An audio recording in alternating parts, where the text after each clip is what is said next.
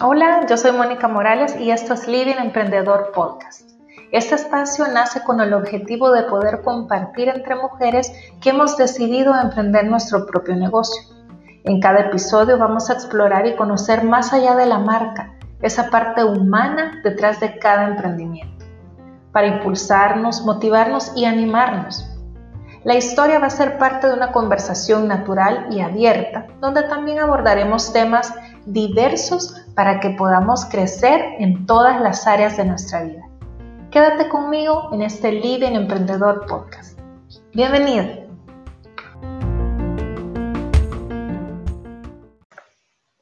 Bienvenidas amigas una vez más a un episodio de Living Emprendedor. Gracias de verdad a todas las que nos están siguiendo, cada una de las historias que hemos tenido atrás de marcas salvadoreñas, de mujeres emprendedoras que nos han motivado, inspirado con sus propias historias. Y este día pues tengo una invitada muy especial, me encanta su marca y no solamente su marca, sino la creatividad de poder hacer algo bien valioso que trasciende generaciones, ¿verdad? Todos realmente los emprendimientos pues eh, nacen con, con, ese deseo de poder trascender pero en el caso de nuestra invitada de ahora y de la marca que vamos a compartir ahora, pues es una tradición cultural eh, donde ella ha ocupado bastante su creatividad y sobre todo pues levantar un emprendimiento, ya una empresa, eh, para poder hacer esto. Así es que quiero darle la bienvenida a Ale Barriere, ¿verdad? Eh, gracias Ale por estar con nosotros.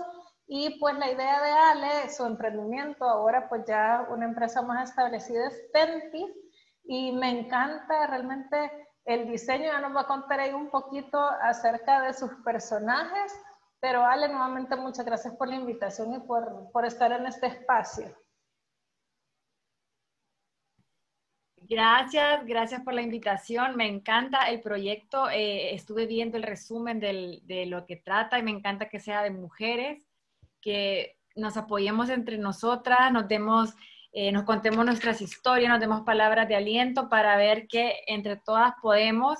Y a mí siempre me encanta contar la historia de Tentis, porque por lo menos a una persona que inspire para que se motive a, a, emprender, para mí es un gran logro. Así que espero que todas las personas que escuchen aprendan un poquito, eh, conozcan los aciertos, los errores, todo el, proceso que hemos tenido como marca.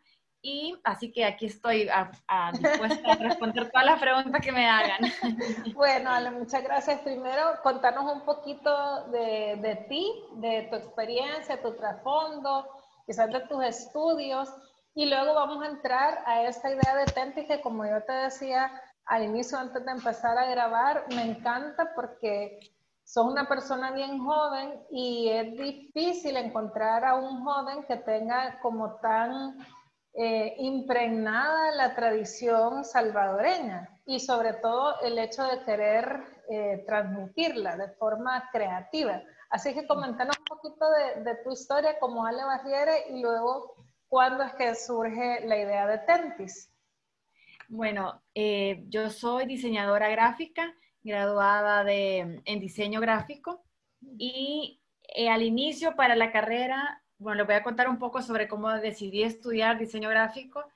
Eh, siempre tenía la duda entre estudiar algo relacionado a, artes o algo como humanitario, entre posiblemente psicología, medicina, era como la decisión y mi temor de estudiar diseño gráfico era que la única opción para desarrollarme fuera eh, un ámbito de consumo, eh, como promover el, el consumismo con publicidad. Era como algo que yo tenía temor de dedicarme y decidí estudiar diseño y durante la carrera yo siempre encontré en cada, de buscar de qué manera en cada proyecto meter como el sentido humano que se podía encontrar atrás de cada proyecto.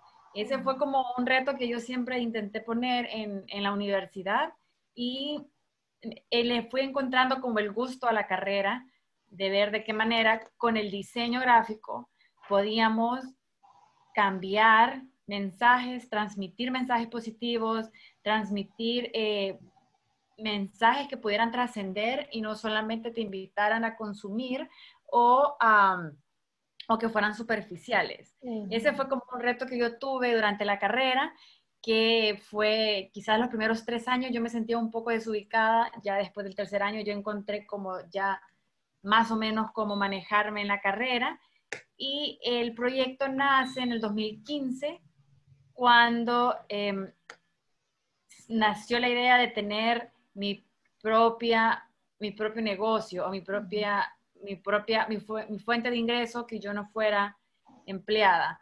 Ese fue como mi, cómo empezó como la idea inicial y era, ya había tenido un par de experiencias laborales y aunque fueron muy buenas, de un gran aprendizaje, yo sentía esto no es, no es lo mío, yo no me siento plena estar eh, sentada eh, realizando el trabajo que realizaba, aunque era siempre en diseño gráfico. No me sentía eh, quizás plena en el sentido de, felicidad, que uno era feliz haciendo lo que estaba haciendo.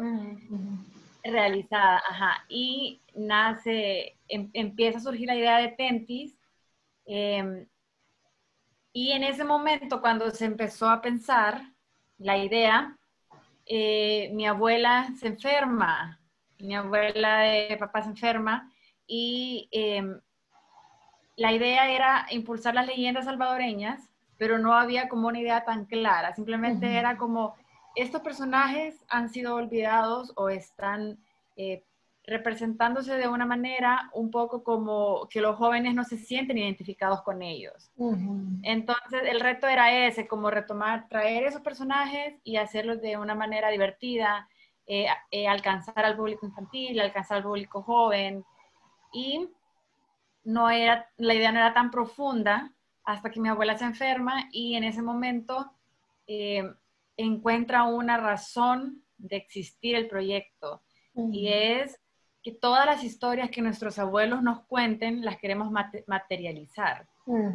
Que no solamente se queden en, historias, como mi abuela me contó, ya se me olvidó, mi abuela decía, ya no, no está guardado en ningún lado esa historia. Entonces fue como materializar las historias de nuestros abuelos por medio de juguetes, textiles y productos. Esa es la manera en la que surge Tentis y se lanza en un mercadito en el famoso mercadito eh, de, igual que nació en el 2015, se lanza y no, realmente el proyecto no tenía una expectativa eh, tan grande como, como lo que, todo lo que se logró. Simplemente fue como probemos poner un producto totalmente innovador en cuanto a diseño, en cuanto a nombre, en cuanto a historia. Eh, y fue una un impacto positivo con el cliente porque no solamente le gustaba el producto, sino que al, leer la, historia, la viñeta, ellos se acordaban de sus abuelos. Y ese efecto era el que queríamos lograr en ese momento como marca. Y eso fue como el inicio resumidísimo. Y eh, bueno, de ahí decidí yo entre seguir con mi, con mi empleo o dedicarme a emprender. Fue una decisión súper difícil porque me encontraba todavía estudiando en mi, en mi momento de portafolio, en mi momento de tesis, en mi empleo, pero em, me la jugué. Creo que ha sido de las cosas que más... Que más, eh, sí, la, la decisión más riesgosa que he tomado y por el momento salió bien. El, salto al vacío que di, pues salió bastante bien, eh, pero ya estando en el salto, sí había que, ver de qué manera hacer que el proyecto realmente trascendiera y formalizara y no quedara solo en un proyecto soñador, sino que realmente pudiera ser algo del que yo pudiera subsistir y trabajar de lleno. Y que fuera sostenible, ¿verdad? Exacto. Ajá, y bueno, contanos un poquito, eh, porque estos personajes, bueno, me encantan, ¿verdad? La, forma en que tú los, los materializaste y yo creo que todas las personas en algún momento hemos estado en contacto con estas leyendas, ¿verdad? la ciguanaba, el cipitío, el cadejo. Entonces, cuando tú oías esas historias, digamos, de tu abuelita o algo, ¿tú desde niña te las imaginabas de alguna forma? ¿O fue hasta el momento que tú dijiste, bueno, voy a materializar esto y entonces voy a, a, diseñarlo así? ¿O, ¿O estas historias ya te habían impactado en algún momento de tu infancia y ya tú las visualizabas? Y ese que eso fue como un proceso bien interesante porque em, yo soy alguien de chiquita, era alguien súper miedosa, súper miedosa. Y cuando me contaban historias, yo realmente me generaba temor y yo ya sentía que no solamente leyendas salvadoreñas, sino que cualquier historia que me contaran, em, yo realmente sentía como ese susto y, y, eso de que cualquier niño cuando te cuenta una historia de terror lo vive, ¿verdad? Lo vive como realmente con un gran miedo. Y no, la única imagen que yo tenía de, de las leyendas era el, el, libro de mitología Cuscatleca, que realmente da temor, como las han, las han ilustrado.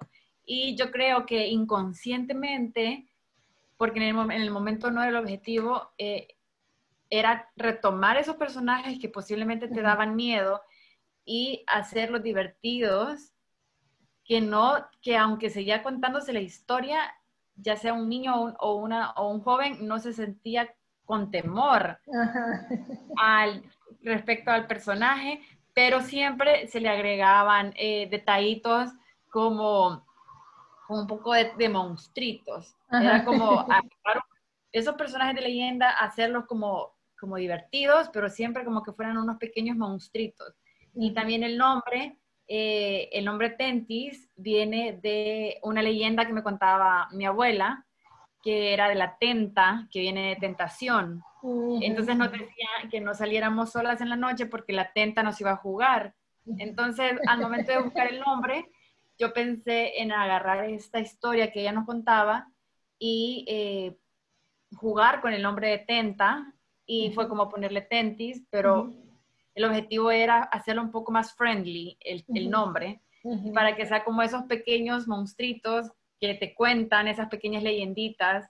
Y la verdad es que la, la gente le encantó a todo el público salvadoreño y extranjero. A mí me fascina porque les daban risa ver a, un ver a la, a la ciguanaba con su pelo, eh, con la cara, era como recordar un personaje entre recordarlo, recordar el, personaje, reírte y sentirte identificado. Entonces era como fusionar varias emociones en un solo producto. Ajá, ¿y cuál fue tu primer personaje o, o, digamos los primeros que lanzaste para este debut ahí en el mercadito? ¿O hubo uno que fue el, que primero lanzaste? Eh, quiero ver el, el primer, primerito personaje que se trabajo completo que ya se produjo final fue el cadejo. El cadejo fue eh, el primerito, que ya lo, recuerdo que lo imprimí yo, lo cosí yo y ya era como, este es el, el producto. De ahí con el cipitío se agregaron elementos artesanales, como el sombrero hecho de palma, eh, que lo elaboran en, en Tenancingo, y el tecomate. Entonces ya era como eh, el producto era innovador, pero rescataba eh, productos artesanales hechos por artesanos salvadoreños. Eh, los primeros tres personajes fue Cadejos, Iguanaba y Cipitío. Esos fueron los tres, los primeritos. Tiene, tiene el pelito. Sí, la Iguanaba tiene el pelo de mezcal, que es con el material con el que se elaboran las cuerdas. Ah, pues era, todos los materiales que queríamos incluir eran eran artesanales y un poco como innovadores. Yo me acuerdo que, bueno, la primera vez que vi los productos Tentis, no me acuerdo, pues de haber sido casi que el año de, lanzamiento, pero me acuerdo que los vi en Ataco. Ajá. Y me encantaron, o sea, porque, porque es, es, lo que tú decís, uno se conecta, ¿verdad? Con, con las leyendas que a uno le contaron y todo, y al mismo tiempo te da gracia, o sea, te, da y te da ternura porque son como chiquititos y abrazables, ¿verdad? Entonces me encanta eso. Y tú tocaste ahorita un punto importante y creo que es parte también de lo que tú decías al inicio, y es eh, más allá de, tener un emprendimiento y de hacerlo sostenible y que sea también una fuente de, trabajo, tú estás también conectando el, em, el arte, ¿verdad?, de nuestro país con otros proveedores, ¿verdad? Con estos artesanos, con estas piezas que, que tú les, les pedís y así tú también puedes compartir el arte de otra forma con, con ellos. ¿Cómo, digamos, cómo tú has seleccionado a los proveedores o es por el, por el, qué es lo que va primero? Digamos, tú decís, bueno, aquí tengo estos artesanos y entonces vamos a ver qué elementos utilizamos o primero dimensionas, ¿verdad? ¿Qué elementos va a llevar tu personaje y entonces así buscas a los artesanos? Fíjese que fue desde que empezó la marca, se fueron dando eh, acercamientos con artesanos de una manera bien peculiar, porque el, yo quería el sombrero chiquito para el cipitío, pero no había visto alguien que elaborara un sombrero tan pequeño. Entonces yo no, no, sabía dónde conseguirlo. Y una vez visitando a mi abuela, que vive, a mi otra abuela que vive en Cojutepeque, sobre la carretera vimos a un artesano que vendía sombreros. Nos detuvimos, le preguntamos si podía elaborarnos sombreros de tal medida y fue nuestro primer artesano que nos hizo los, quizás los primeros dos años, los sombreros del cipitío. Y fue de pura casualidad estar como pendiente a lo que se te presentaba. Eso siento que fue como, como algo que, que vale la pena rescatar, que en las carreteras de El Salvador, en los pueblos, en las calles, hay personas trabajando con cosas increíbles. Y estar como atenta al detalle fue algo que permitió conocer a, muchos artesanos. Este, el primero fue Don Toñito, que él ya falleció, falleció el año, antepasado, creo, y eh, fue el que nos elaboró los primeros sombreros. Tuvimos un pedido con el Ministerio de Turismo grandísimo y él fue quien elaboró esos sombreros.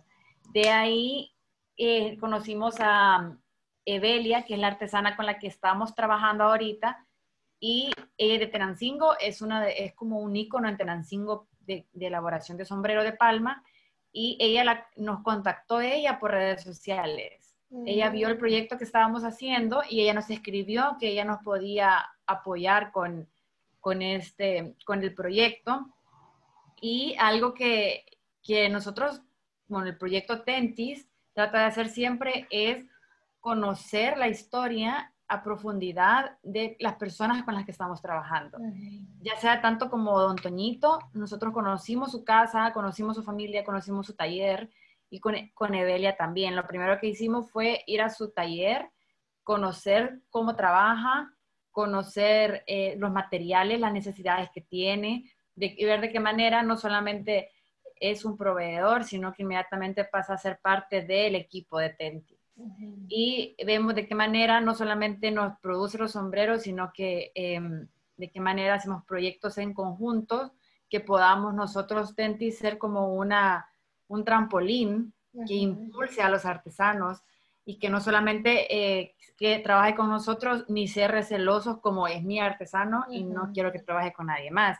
Eso, y de ahí con, e, con esta visión es que nace Trenzando Tradiciones, em, que es el proyecto que trabajamos junto con Evelia, que ella no solamente eh, que ella elabora los sombreros, sino que ella en, por medio de talleres y ponencias, ella da a conocer su trabajo y da a conocer su producto.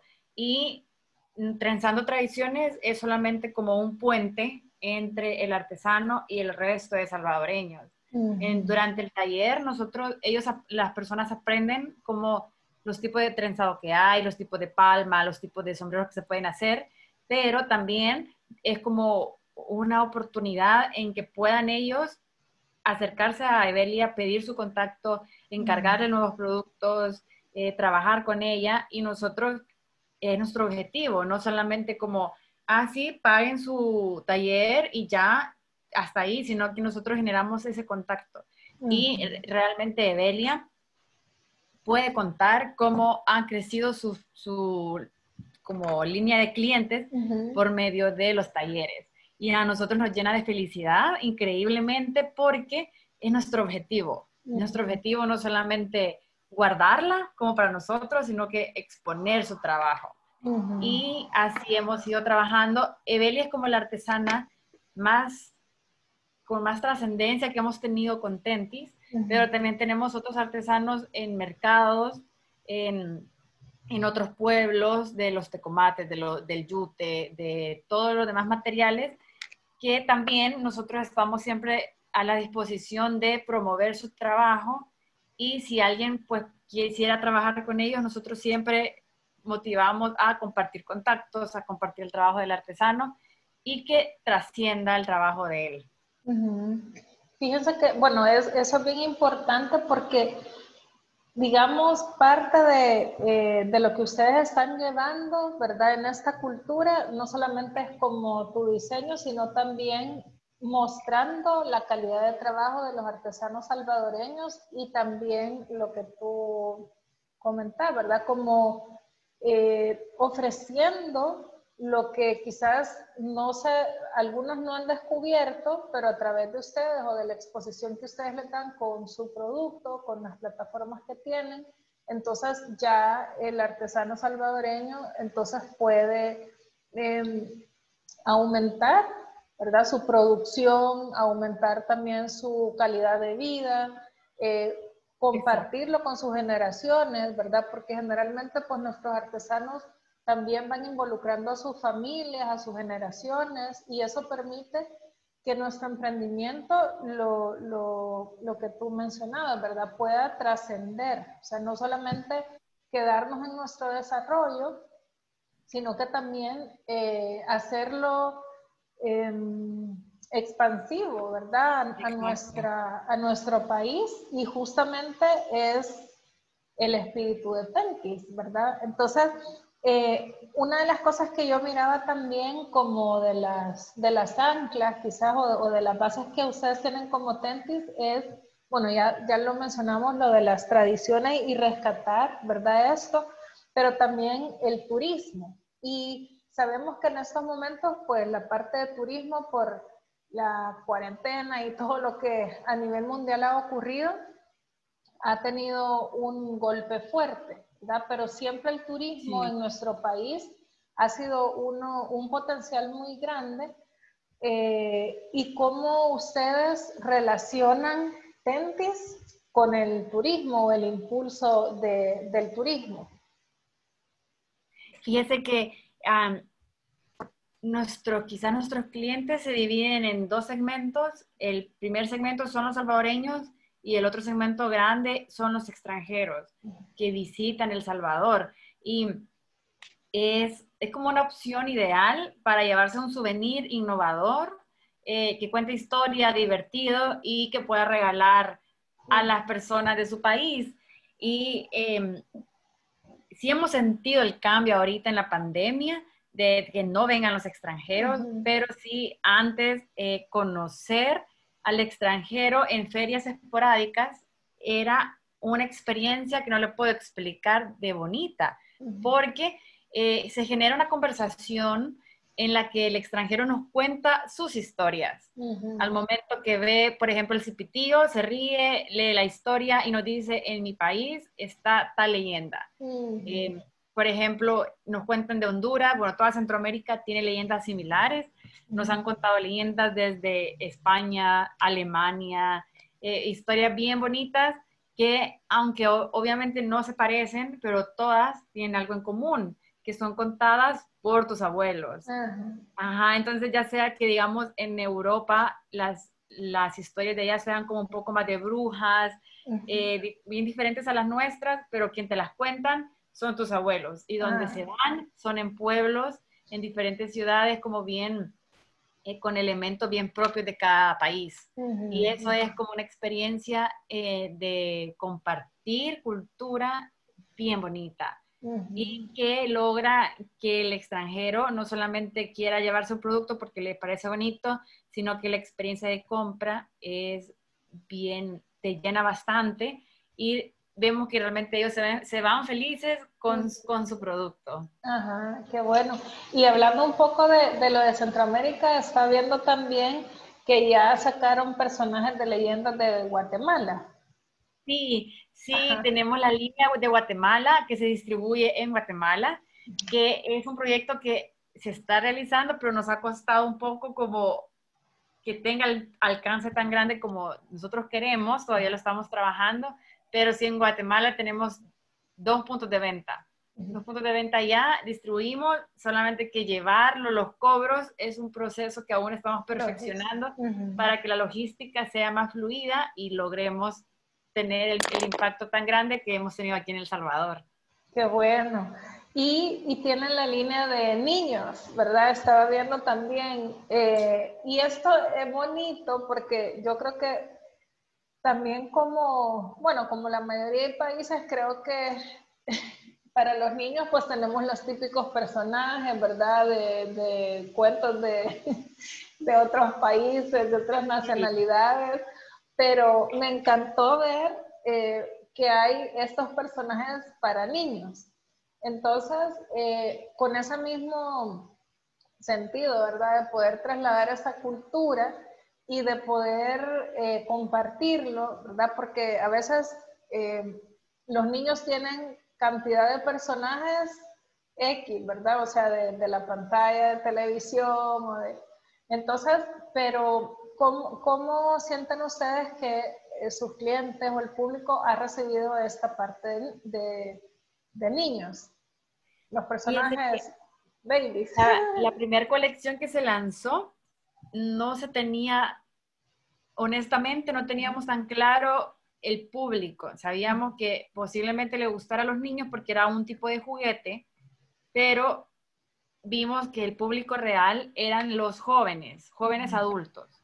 Y los, extranjeros, jóvenes adultos, eh, la verdad es que hay un público adulto eh, bastante grande, personas, hasta personas de adultos mayores que, les encanta el producto.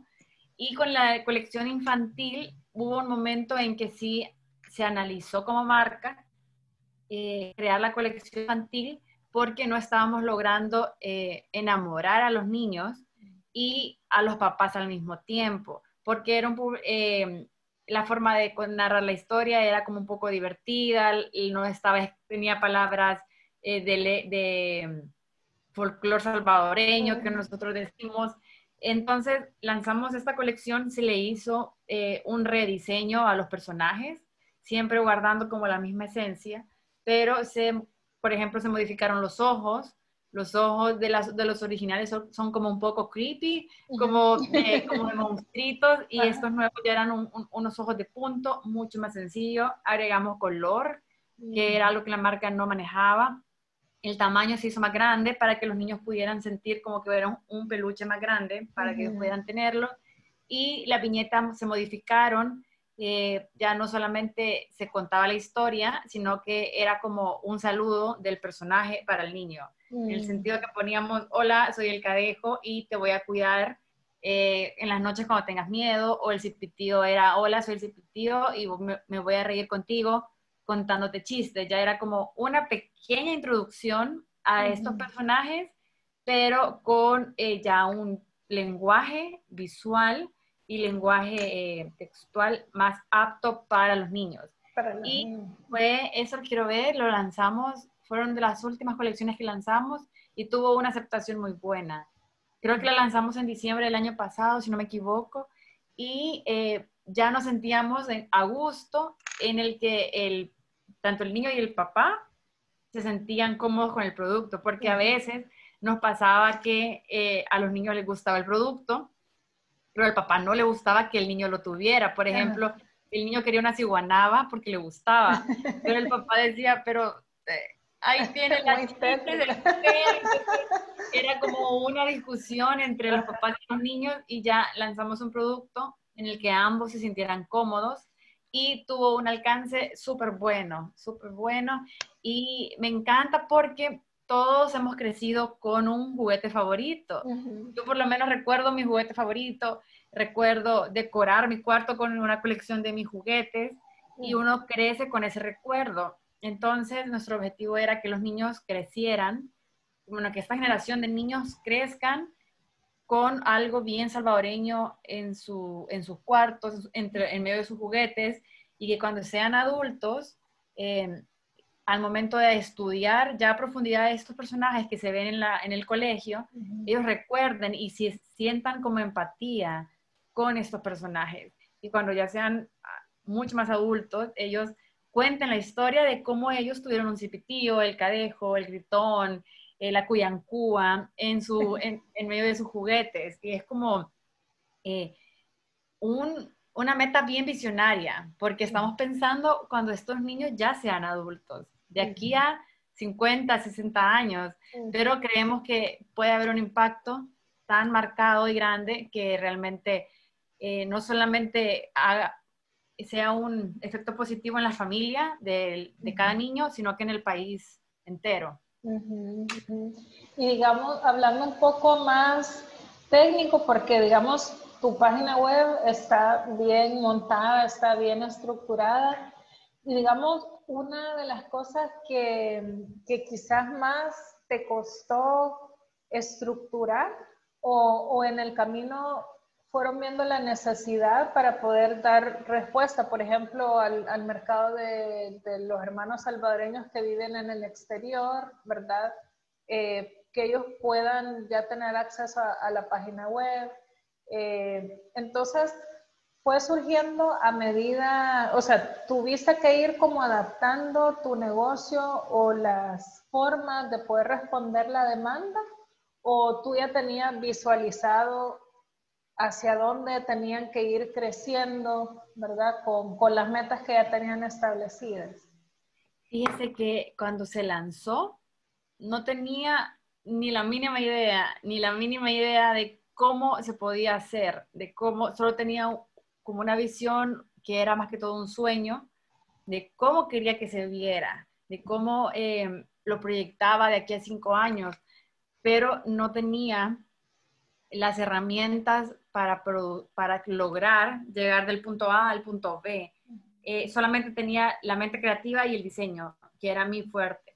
Eh, inmediatamente lo primero que hice fue detectar cómo mis áreas a mejorar como finanzas, números, eh, bueno, finanzas, contabilidad, costos y logística. Era como, necesito mejorar en esto y la única manera de como tomar poder sobre eh, la empresa era sacando, bueno, saqué quizás unas, bastantes programas de finanzas, bastantes cursos, eh, diplomados y, y, que no había, no había otra manera porque no podía, ni, siquiera podía pagarle a alguien más que lo hiciera por dos razones. No quería que me dieran paja si yo no sabía del tema y segundo, no tenía el, capital para hacerlo. Entonces me metí, eh, busqué desde cursos de Conamipe, eh, también en universidades, en la Mónica Herrera saqué bastantes cursos, me apoyé con CDMIPE Matías, que yo era como alumna, me apoyé con ellos, eh, saqué un, apliqué a un programa de emprendedores que le daban capital semilla al, que, al mejor proyecto, apliqué, ganamos, nos dieron capital semilla, con ese capital nosotros equipamos como un pequeño taller, porque lo hacíamos todo como por unidad. Entonces ya con ese capital semilla compramos máquinas semi-industriales, em, máquinas de corte para comprar tela mm, en cantidades más grandes y poder eh, llenar las tiendas, no solamente tenerle como tres en cada tienda, sino que ya lográbamos como abastecer las tiendas, eh, abastecer para cada pedido, para cada mercadito. Y de ahí apliqué a otro proyecto que era Crece se llama Crece tu empresa. Se lo recomiendo muchísimo a todos los emprendedores. Es, es un programa de 10 meses en el que te capacitan en en proyecciones, de cuáles son tus proyecciones, cómo llevarlas a cabo, cómo llevar tus costos, tus finanzas, tus metas, cómo ver si realmente se está, estás cumpliendo tus metas, logrando tus objetivos. Y también había otro, también al final de los 10 meses, 10 meses daban un capital semilla para, eh, los, para el proyecto que se, se viera más retador. Nuevamente se logró ganar un capital semilla mucho más pequeño que el primero, pero con ese perfeccionamos nuestra página web, nuestra tienda en línea, que era con el, el, proyecto que presentamos, porque se tenía que presentar en qué utilizarías tu capital semilla. Y el mío era la página web que ya se estaba desarrollando, pero lo tenía contemplado a lograr financiarlo en seis meses. Mm. Entonces lo que logré fue hacerlo mucho más rápido y honestamente, si no hubiera sido por ese programa en, en aquí en, en, cuarentena y en la pandemia, no hubiera tenido las herramientas para activar el delivery y servicio a domicilio de la manera en que lo hice. Entonces, al final, eh, las, las metas que me ponían quizás no eran tan a largo plazo, porque no tenía como todo el conocimiento de, de, dónde quería estar, porque no sabía como la dimensión, pero sí me ponía metas a corto plazo, como por ejemplo, ¿cuánta gente escribe extranjera a, la, a las redes sociales? Pues abramos página, página web para venta en línea. Em, la gente está pidiendo productos para niños, lancemos la colección infantil. Eh, uno de los, de los retos más grandes que tuve fue em, quizás a finales de 2018 e, e, inicio del 2019.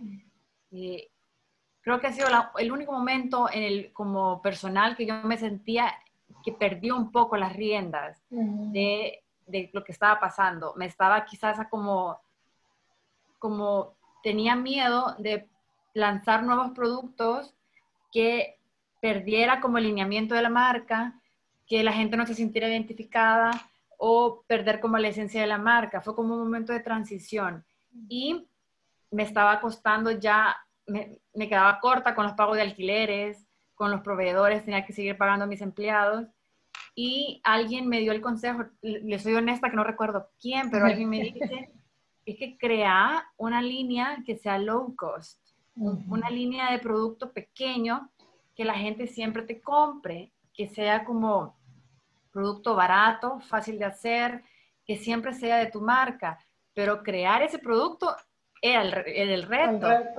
Y, eh, y, recuerdo que pasé semanas pensando, pensando, y se hizo una línea tan sencilla como pines, sorpresitas de mm. leyendas, em, eran, quiero ver qué más era, eran parches, stickers, eh, libritos, eran productos tan básicos pero eso permitió que se levantara de nuevo, mm. porque no, no todo el mundo tenemos siempre dinero para gastar fácilmente, entonces por lo menos te encanta la marca, pero no quieres comprar algo tan grande porque no quieres gastar, pero te llevas un producto pequeñito. Entonces, eso fue como nuevamente se levantó la marca, logré tomar el control nuevamente y de ahí otro de los proyectos también retadores fue un proyecto de café que era lanzar la línea de Café Tentis, que eran tres variedades de café inspiradas en las leyendas que se cuentan en las fincas. Entonces, eso fue ya un proyecto que no solamente era de Tentis, sino que incluía trabajar con productores de café. Entonces, ese fue otro proyecto bastante retador y em, que hacía la fusión con el café y las leyendas, que, que uno no lo piensa como tan, tan, tan sencillo, pero casi todas las leyendas se narran en los cafetales.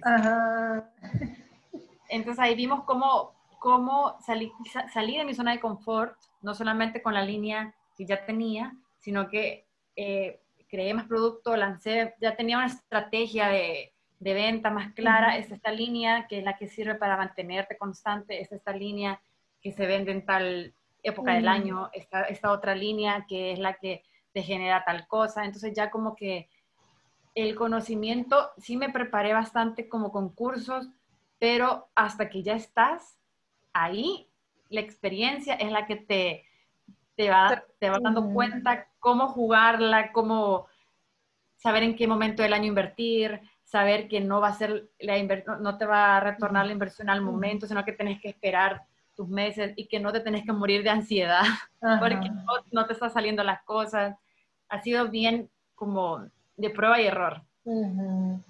Y bueno, me, me, encanta lo que nos compartís porque realmente eso es también lo que hay atrás de la marca, ¿verdad? O sea, esos momentos donde tú decís, eh, o me he estancado o siento que, que por dónde vamos a, a, dar el siguiente paso, ¿verdad? Entonces, la, la, preparación es bien importante y con otras invitadas que hemos tenido también nos lo han compartido, ¿verdad? Sí es necesario poder prepararse, eh, quizás en, los puntos flacos, ¿verdad? Que uno tiene, pues no toda la gente sabe de finanzas, no toda la gente sabe de costos y en las universidades generalmente pues no, no te preparan en esas áreas, ¿verdad? Que si, si uno tiene la visión de ser un emprendedor, pues tiene que conocerlas, por lo mismo que tú decís, ¿verdad? Que, no le vayan a dar paja a uno y por lo menos entender algunos reportes que uno está viendo, pero lo mejor es poder capacitarte y, y tú aprovechaste, ¿verdad? El momento de que tenías también un, un, tiempo para poder formarte en la medida que ibas creciendo. Y lo otro que, que, me gusta también es lo que tú decís, que has llegado a tener diferentes líneas eh, de productos y saber qué, qué, qué es lo que suple de tu empresa cada línea. ¿verdad? O sea, cuál es la, por ejemplo, la, pues ahorita va a ser una temporada de fin de año un poco diferente, pero digamos, en las temporadas que venían todos los hermanos del exterior, pues, o sea, tú ya tenías identificado cuál era tu línea que más se mueve. Entonces, eso es bien importante que uno vaya dándole forma a lo que inicia con un sueño, ¿verdad? O lo que inició con un diseño, con una, un cadejo que tú cosiste y que tú cortaste y todo, bueno, cortaste y cosiste, eh, a ya tener una empresa, ¿verdad? Que igual sigue teniendo sus retos, pero hay diferentes líneas de productos, hay un crecimiento evidente y hay también una plataforma muy establecida eh, para uno de los públicos más fuertes, que ahora realmente eh, la mayoría de ventas, pues me imagino que es, en línea, a través de la página web, pero que antes también era tu forma de, de alcanzar el público extranjero, que es también uno de tus públicos metas grandes, ¿verdad? Sí. Entonces, bueno, me, me encanta. Así es que de verdad te felicito, ¿verdad? Te felicito porque hay, hay un emprendimiento, bueno, todos los emprendimientos creo que tienen un objetivo trazado, ¿verdad? Pero eh, tu, tu razón de iniciar también el hecho de poder transmitir la cultura, transmitir esa tradición, transmitir esa, esas historias, ¿verdad? Y poder acercar a diferentes generaciones a nuestra historia salvadoreña, ¿verdad? Los, la, las leyendas que a uno siempre le cuentan y, y, que tengamos también la forma de cómo contarlas a otras generaciones, ¿verdad? Porque sí. no es lo mismo contarlas que ya tú tener un personaje y poder verlo, ¿verdad? Entonces te logra identificar más. Así es que no sé qué, qué, qué mensaje tú podrías darle a dos tipos de emprendedora? Una que quizás está pensando o que tiene alguna idea de poder emprender y otra eh, quizás que se, se, ha visto estancada, ¿verdad? O ha visto que no haya por dónde dar el siguiente paso. ¿Qué le pudieras decir tú a ellas? Veamos, al, primer caso, los que están pensando emprender, eh, le diría que no lo piensen mucho, que no lo piensen mucho, que no esperen tener el capital así grandísimo para empezar. Yo recuerdo que esto es historia totalmente real.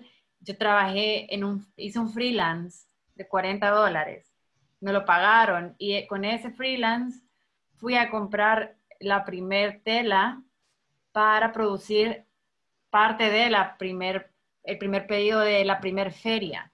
Con eso era un freelance mal pagado en ese momento, pero uno como estudiante no, posiblemente no te das cuenta, pero eh, no, fue no fue un capital semilla grande. No esperé tener un local, no esperé tener todo armado, sino que eh, se lanzó en una feria con redes sociales. Así se empezó.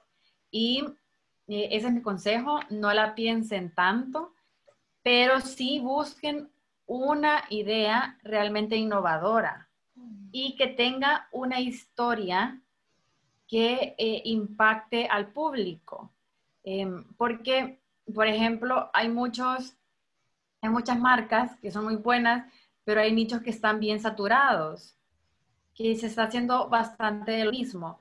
Y uno de los éxitos que tuvo Tentis es que no existía eh, una marca que estuviera haciendo juguetes textiles de leyendas salvadoreñas. Y todavía no existe. No existe. Y em, eso es algo, mi, consejo, como buscar realmente una idea que no exista.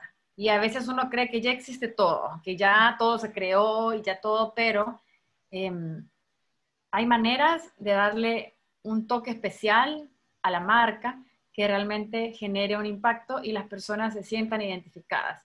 Por ejemplo, les pongo el caso de, muchas marcas de hamburguesa, pero hay, em, hay una en, en, lo personal que yo veo que ha tenido un gran impacto porque está hablando el lenguaje de los salvadoreños, está hablando cómo se sienten los salvadoreños, está ocupando, eh, haciendo que los salvadoreños realmente se sientan identificados con la marca. Em, ese es como mi consejo, buscar, no, no pensarla mucho, y, pero sí tomar acción y buscar algo innovador que no exista y que cuenta una historia con la que se sientan identificados. Porque les va a tocar contar su pitch de marca toda su vida, toda su vida. Y, si ustedes se lo inventan solamente porque se ve algo bonito, no lo van a sentir profundamente y posiblemente si el proyecto se está estancando, lo van a dejar morir y no van a buscar sacar adelante esa historia real que ustedes están contando. Ese es mi consejo para los que están empezando. Y para los que están estancados, que yo sé que habemos muchos ahorita por el tema de la pandemia, en los primeros meses, en lo personal, cuando se, se avisó todo, em, me asusté muchísimo porque eh, habían contratos en puntos de venta que se tenían que pagar, eh, había gastos fijos que, tenía, que se tenían que pagar, habían empleados que yo fácilmente podía decirles, mire, yo voy a, voy a dejar de producir, ahí vea usted cómo hace pero no, e, esa responsabilidad como de empresarial, que uno sabe que esas personas están, dependen del trabajo y principalmente si son artesanos, si tienen, si no son personas que, que alguien, que fácilmente alguien vela por ellos. Eh, sí me asusté mucho y lo primero que, en el caso de Tentis, lo primero que se hizo fue hacer lo primerito de la pandemia, yo la divido como en tres etapas, la pandemia de Tentis. Mm. La primera etapa fue lanzar nuevos personajes. Mm. Cuando nos dijeron, no pueden salir, aunque quieran, no pueden. Se recuerda que fue como, no podíamos salir. y lo que hice yo fue dedicar las mismas horas de trabajo mm. a crear nuevos personajes crear nuevos personajes y no fue como que, bueno, me voy a dormir, pues sí, que galán, vea, estamos en la casa. No, sino que fue crear nuevos personajes y lo que yo hice fue involucrar a, las, a los clientes de Tentis como parte de los creadores. Y eso fue un proyecto bien bonito porque ellos me escribían mensajes, los hacía videos con ellos, los involucré y fue como la primera etapa. La segunda etapa se relacionó con la con la tormenta Amanda, que ya ella, era un caos ya demasiado grande en El Salvador. Entonces, lo que ahí sí yo tomé acción de poner toda la maquinaria de Tentis y, y, el equipo, tanto manual como de maquinaria, a la producción de mascarillas y a la producción de necesidades que la gente tuviera. Eh, porque no se estaban acabando las mascarillas, la gente no tenía, hay gente de escasos recursos que no podía encontrar. Entonces Tentis donó una gran cantidad de mascarillas a zonas vulnerables, apoyó mucho en, con proyectos de, de, apoyo social que se crearon en ese momento. Y ya después de esa etapa, Tentis ya lanzó las mascarillas de Tentis con diseño de Tentis. Pero eso fue ya en la tercera etapa, en la que, en la que ya, ya habíamos apoyado en donaciones, ya habíamos em, nivelado el equipo de trabajo con los artesanos, ya habíamos creado un nuevo producto. Y se lanzó esto que eh, la mascarilla de Tentis ha sido lo que ha mantenido estable el trabajo de los artesanos y los ingresos del, por lo menos para cubrir los gastos, los gastos, los gastos fijos que teníamos, agregándole a eso, que eso es como ya de, de confianza, que los alquileres se tuvieron, se tuvieron que pagar aunque no se utilizaran. Entonces, era como seguir pagando esas cuotas que no era culpa de nadie, ni de los dueños de las tiendas, ni de nadie, sino que fue algo que se, que se dio. Entonces, teníamos que hacer algo para sacar adelante la empresa, la empresa, el trabajo de los artesanos y el sueño que uno tiene, ¿verdad? De que eso salga. Y han sido meses difíciles, pero ante la adversidad, lo primero que se hizo fue buscar delivery. Y, y, lo, que lo que le mencionaba al inicio, el delivery, ¿sabe cómo lo conocí? Él, em, le, me fue a dejar un paquete a mí de otra empresa, de un banco, y yo le pregunté si él trabajaba aparte en proyectos. Y me dijo, sí, trabajo en, en esta, en el banco, pero que eventualmente que él tenía otro servicio de, de, mensajería, pero casi no le daba porque, porque vive muy lejos. Y yo le dije, véngase conmigo y, siempre que no le genere problema con su trabajo, véngase y hagamos, o sea, inventémonos nuevas rutas, ponga, pongamos, pongamos precio. Y ya llevamos cuatro meses con él. Lo máximo. Y él está increíblemente feliz que se, le, que se generó otro nuevo ingreso. Eh, lo conoció más gente que también lo ha contratado sigue trabajando y al final es como lo que le decía, estar atentos al detalle, que conoces a alguien nunca va a ser por casualidad, siempre va a haber una razón. Entonces, eso fue como un poco de tentis, así que el consejo que doy es eh, no coman ansias ni se angustien de que no se está avanzando. O sea, es primera vez que todos estamos viviendo una pandemia. Es primera vez que nosotros como jóvenes emprendedores estamos viviendo una pandemia. Entonces, eh, pero tampoco estancarse y decir, ya, ya ni modo, ya valió, ya no voy a seguir adelante, ya, ya no se puede. Siempre hay maneras de ver entre las necesidades que se están generando en el país un nicho en el que se puede emprender. Por ejemplo, vemos muchísimas empresas que no cambiaron su giro necesariamente, pero dijeron como, pues, la gente está mandando regalitos, por poner un ejemplo, mandando regalitos porque la gente no se puede ver. Hagamos kits de lo que, lo que sea para llevárselos, siempre con su marca. Entonces era como ante la adversidad encontrar las necesidades, porque las necesidades de todo el público están cambiando constantemente. Puede ser que en diciembre las necesidades cambien. Puede ser que en diciembre ya la gente ya no quiera delivery. Puede ser. Entonces, estar como, como atentos a lo que la gente necesita y em, ver de qué manera se mete uno en el nicho, siempre de manera honesta, ¿verdad? Que el producto sea bueno, que cumpla las, eh, las necesidades que se están diciendo, porque ese era nuestro temor con las mascarillas, como no, no dar el material que realmente fuera, fuera apto. Solo cargo la computadora, espérame. Que se me va a apagar. Terminando el consejo, que eh, se vea las necesidades que se están eh, implementando y que se haga de manera honesta, como en el caso de las mascarillas. Nuestro temor era que el material que nosotros proponíamos no fuera realmente el que, el que eh, impedía la, los, que cumpliera los requisitos. Eh, investigamos muchísimo, nos apoyamos con doctores, eh, investigamos los materiales, hicimos prueba y error, hicimos pruebas de, de, spray para saber y ya cuando teníamos ya ese conocimiento, nos arriesgamos a lanzar el producto y fuimos realmente honestos con el cliente y eh, hicimos varios cambios, hicimos como ajustes para que el producto estuviera bien. Estuviera bien. Eh, al inicio hubo mucho cambio de producto porque no se ajustaban, no quedaban bien eh, y era como algo nuevo para nosotros. Entonces, em, sí fue como prueba y error, pero logramos encontrar un equilibrio. Así que esa es como mi consejo, que ante la adversidad encontrar una oportunidad y no, no sentirse derrotados ni comer ansias, ni comer ansias porque todos estamos pasándola igual.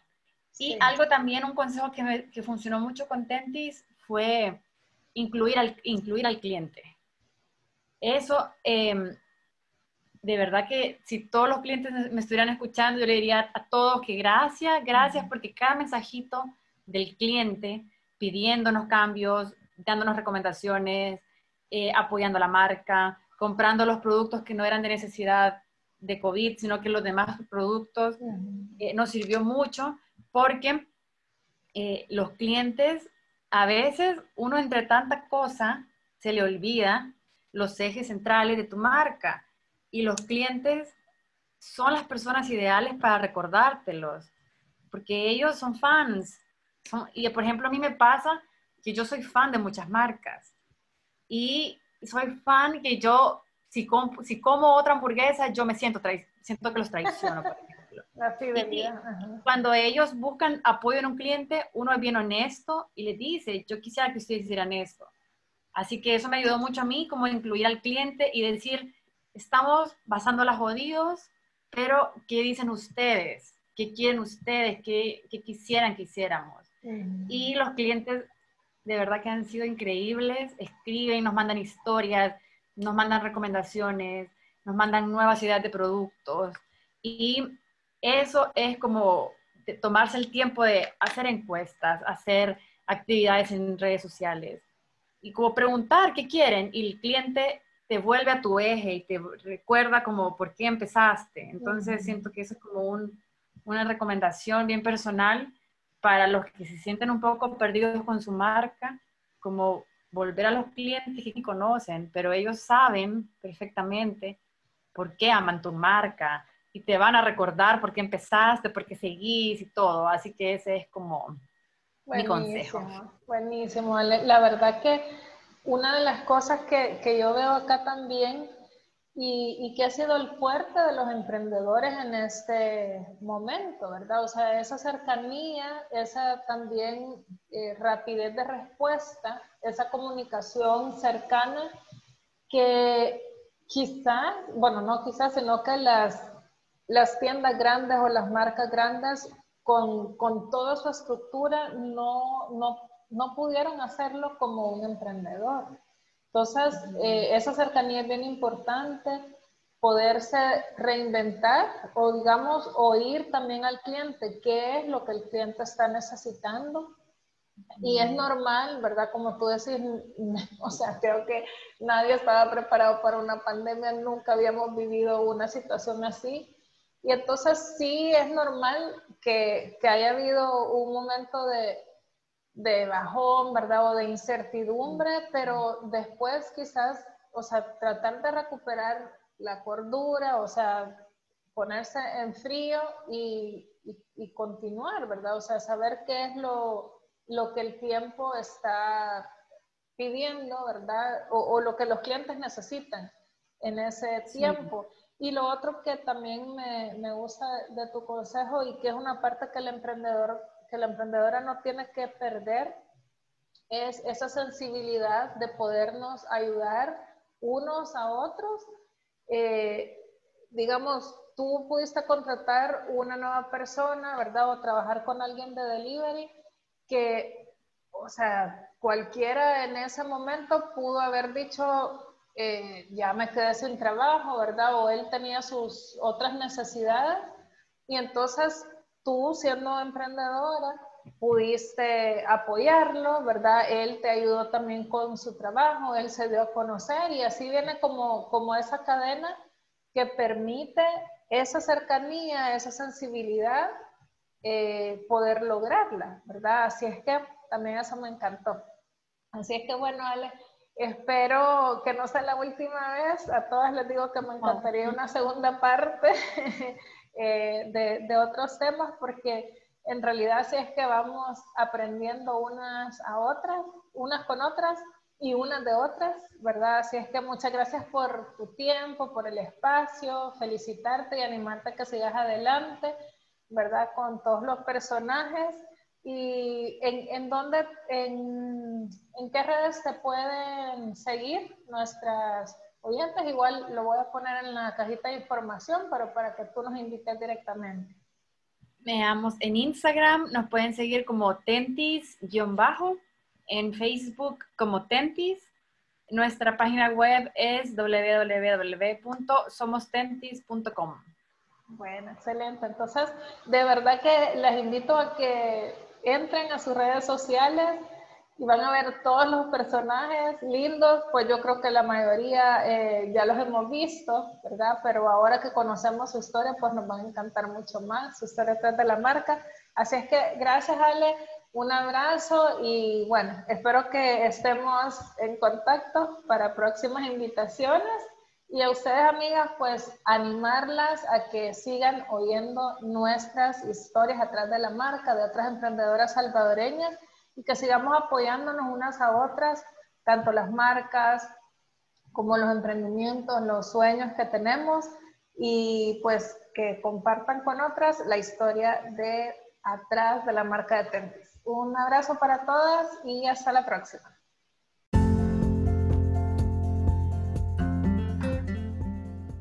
Para no perderte ninguno de los episodios, suscríbete a este podcast y recibirás notificaciones automáticas. Síguenos en Instagram como Living Emprendedor SV, en Facebook como Living Emprendedor y en Twitter como Living Emprende. Déjanos saber tus comentarios y sugerencias. Además, coméntanos a quienes te gustaría que tuviéramos de invitadas en nuestro living. Gracias por acompañarnos y ser parte de este espacio. Hasta la próxima.